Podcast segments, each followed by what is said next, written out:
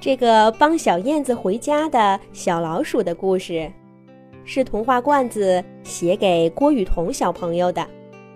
罐子姐姐祝郭雨桐小朋友也能像小燕子一样自由自在的飞翔。鼠小呆和鼠小鬼是一对兄妹，他们的家在大树底下的一个地洞里。兄妹俩。用密密的树叶把洞口遮得严严实实的，不注意看呐，根本不会知道他们住在这里。没办法，大森林里危机重重，像老鼠这样的小动物必须得想办法保护自己。这一天，鼠小呆和鼠小鬼正在家里吃东西。挡在洞口的叶子，忽然“砰”的一声弹开了，一团黑乎乎的物体顺着洞口冲进来，扑通一声掉在了餐桌旁边。鼠小呆和鼠小鬼吓了一跳，把手里的食物都丢在地上了。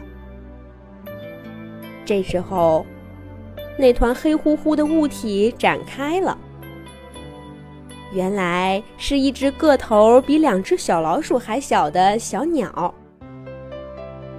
小鸟的翅膀黑黑的，肚皮白白的，脖子底下长着一圈红毛，头顶上还顶着一小撮小绒毛。小鸟显然也有点懵，可它一看到地上的食物。眼睛立刻亮了。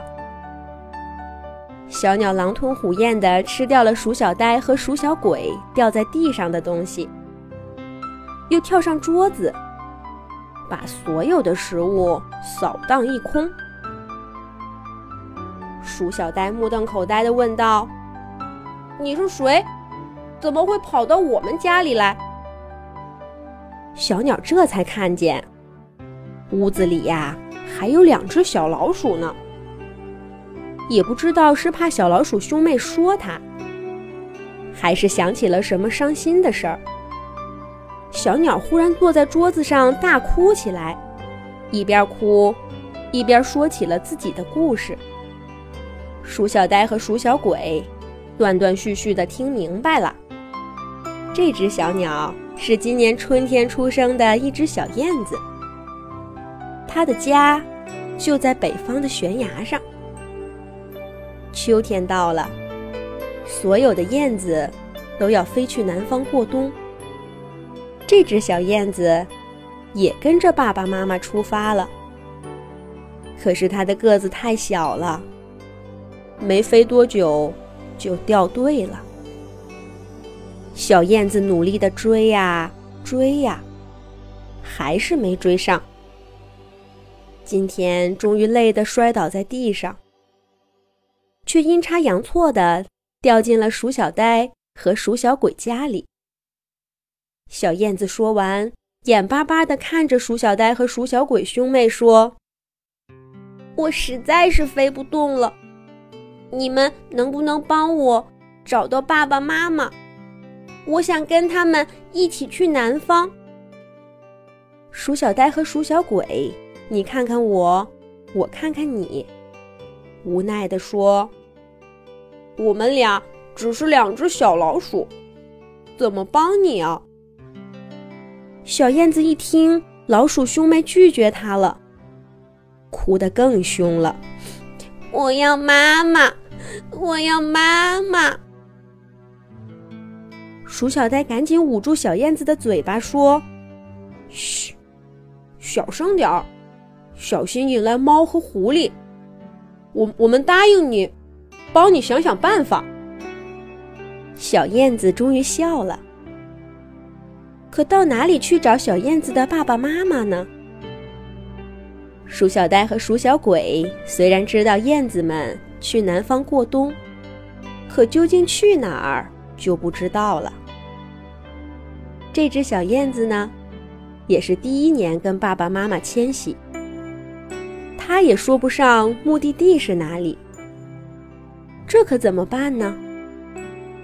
鼠小呆和鼠小鬼决定去找森林里的其他动物打听打听。白天不行，太危险了。兄妹俩一直等到天黑才出门。小燕子在家里等他们的消息。天快亮的时候，鼠小呆和鼠小鬼回来了。小燕子拉着他们，着急地问道：“怎么样？有消息了吗？”鼠小鬼回答说：“一个好消息，一个坏消息。好消息是，我们跟天鹅打听到了你们燕子过冬的地方。坏消息是，你的爸爸妈妈和伙伴们已经出发了。那个地方。”特别特别远，要跨过一片茫茫海洋，我们可去不了。小燕子聚精会神地听着鼠小鬼的话，它先是高兴地跳起来，然后又垂头丧气地坐在了地上。鼠小呆说：“小燕子，你不是有翅膀吗？我们不能去。”你可以呀，小燕子红着眼圈回答说：“我，我的翅膀太软了，没有爸爸妈妈和伙伴们的帮助，我自己飞不了那么远。看来我是找不到爸爸妈妈，也去不了南方了。”小燕子低着头。眼泪啪嗒啪嗒的直往地上掉。鼠小呆和鼠小鬼也替小燕子难过起来。小燕子跟小老鼠不一样，对鼠小呆和鼠小鬼来说，冬天就是在家里存许多许多好吃的，抱着火炉吃东西、聊天儿。可小燕子呢？他的世界在天空啊，温暖的南方在盼望着他。过了好一会儿，鼠小呆先开口说：“小燕子，你别哭了，我们想想办法，一定帮你飞到温暖的南方。”鼠小鬼愣了一下，他看着哥哥说：“可是我们不会飞呀。”能有什么好办法呢？鼠小呆说：“我们一起努力，办法总会有的，相信我。”看到鼠小呆这么有信心，小燕子也闪着泪光，点点头。从这天开始，鼠小呆、鼠小鬼和小燕子每天都出去打听情况。他们问过了森林里最德高望重的大象伯伯，问过了跟小燕子一样去南方过冬的其他小鸟，还问过了从大海里来的朋友小螃蟹和小海龟。终于有一天，鼠小呆一回家就开心地喊着：“好消息，好消息！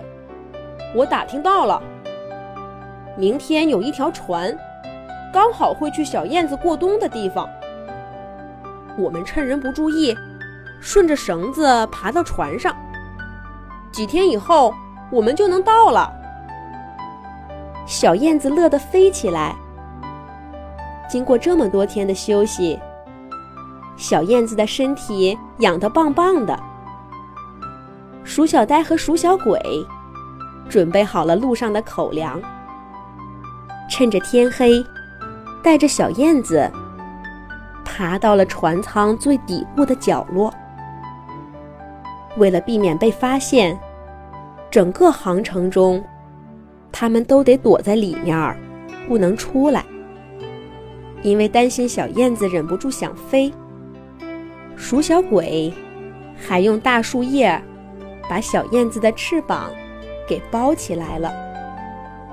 就这样，两只老鼠和一只燕子在黑漆漆的船舱空隙里躲了整整一周，终于来到了小燕子心心念念的南方。